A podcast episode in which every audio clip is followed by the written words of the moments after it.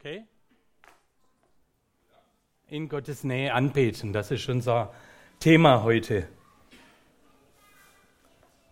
Was ich nicht möchte, ist Anbetung theologisch abhandeln. Aber ich möchte uns einfach ein paar Impulse mitgeben.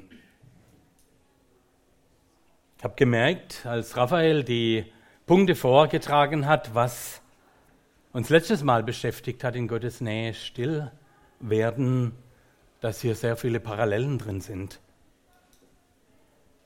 Stille wird zur Anbetung. In der Stille möchte ich mich auf ihn ausrichten. Anbeten hat viele Parallelen. Anbeten, wo kommt das in der Bibel vor? Uns fallen sicher sofort die Psalmen ein, viele Lieder und Gedichte, die oft im Gottesdienst im Tempel vorgetragen, gesungen, teilweise auf dem Weg dorthin immer wieder ja, zum Ausdruck gebracht wurden. Immer wieder auch die Aufforderung, singt unserem Gott Dankeslieder, preist ihn, wird viel musiziert. Anbetung im Alten Testament auch immer wieder die Aufforderung, du sollst allein Gott deinen Herrn anbeten, ihm allein dienen, ihm allein die Ehre geben, oft als Aufruf, als Ermahnung. Zehn Gebote, goldenes Kalb, keine anderen Götter neben dir haben, neben ihm haben, nichts anderem die Ehre zu geben, außer dem lebendigen Gott. Das Volk Israel wird öfters aufgerufen, aufgefordert, Gott anzubeten, ihm zu dienen, ihn fürchten, als dankbarer Rückblick auf das, was Gott ihnen Gutes gegeben hat. Jesaja, Offenbarung, viele Hinweise darauf, dass in der Ewigkeit vor dem Thron Gottes angebetet wird, gesungen wird. Matthäus weist Jesus den Satan zurecht, als er sagt, er solle ihn anbeten. Geh von mir. Gott will allein angebetet werden. Anbetung, auch in dem Zusammenhang, wenn es darum geht, die Inhalte unseres Gebetes festzumachen. Und ich weiß nicht, wie es euch geht. Mir geht so, da ist meistens Bitte und Fürbitte da, das, was mir fehlt was ich gern hätte. Aber wo ist Dank? Wo ist Anbetung? Wie viel Raum nimmt das in meinen, in deinen Gebeten ein, der Platz, Gott groß zu machen, zu staunen? Wo, wo begegnet uns Anbetung heute?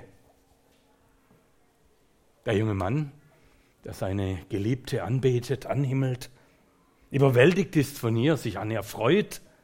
Wow, und das hoffentlich nicht nur bis zur Hochzeit oder den Flitterwochen hält. Der Fan, der über den Fußballstar staunt, der gestern drei Tore gemacht hat, irgendein Mexikaner, glaube ich, war es.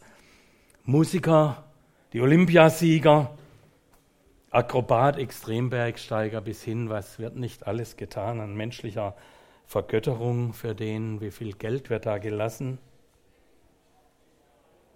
Anbetung, ist die Verehrung eines Gottes, ja oft auch eines Menschen, der zum Gott gemacht wurde. Gottes Verehrung äußert sich oft im Gottesdienst. Und damit sind oft besondere Gesten verbunden. Hinknien, Arme hochheben, Handlungen oder die Blickrichtung nach oben. Im christlichen Bereich die letzten Jahre eine riesige Welle der Lobpreis Worship Anbetungssession.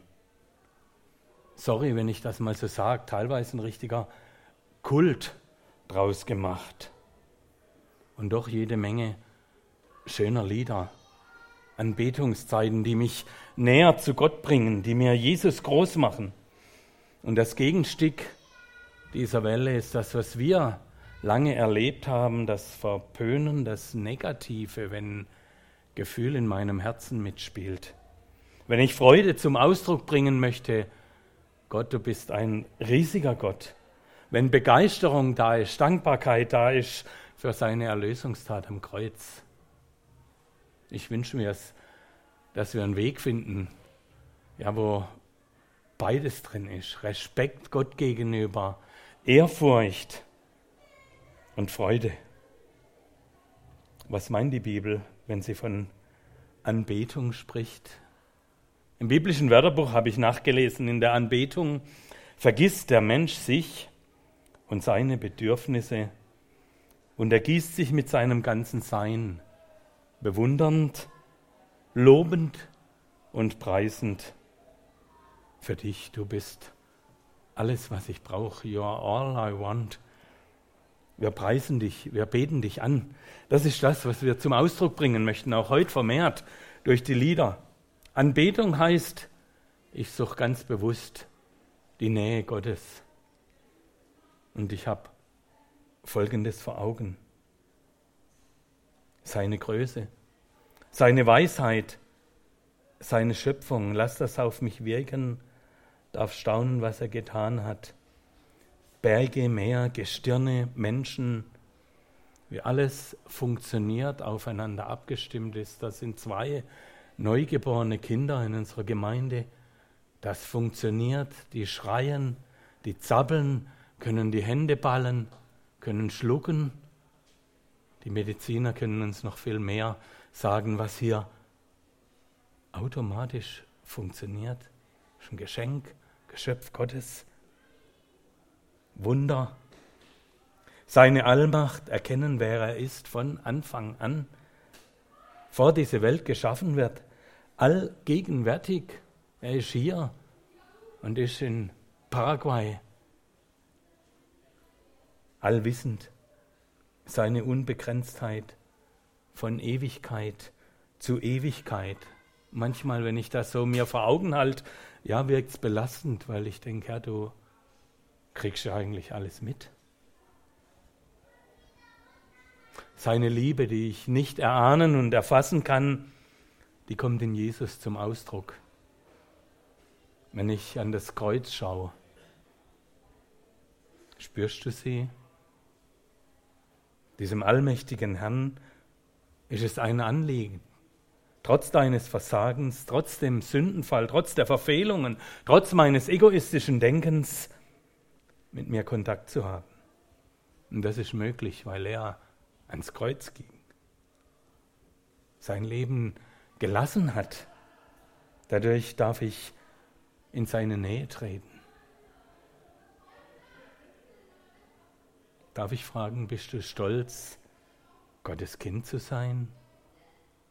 Kind des Schöpfers dieser Welt?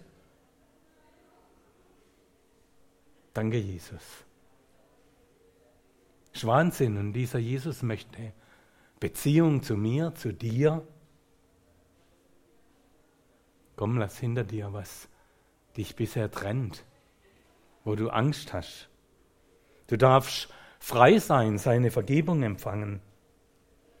Und das heißt vor allen Dingen auch meine Fehler, meine Begrenztheit, mein Versagen im Alltag, wo ich vielleicht ausraste, das einzugestehen zu sagen, ja Herr, heute war es nicht okay.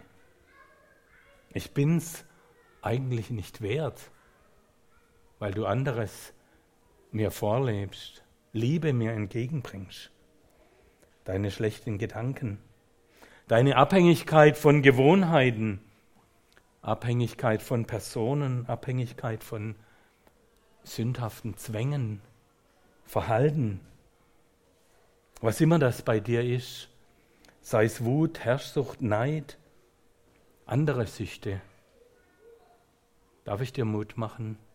Bekenn das heute. Leg's ans Kreuz, gib ab, lass los. Ich darf wissen, er hat gesiegt. Der Teufel darf kein Anrecht mehr haben an ihm und das darf ich dem Teufel auch klar sagen. Geh hinter mich, Satan, hat Jesus gesagt und das dürfen wir auch. Seine Macht, Sieg darf ich in Anspruch nehmen.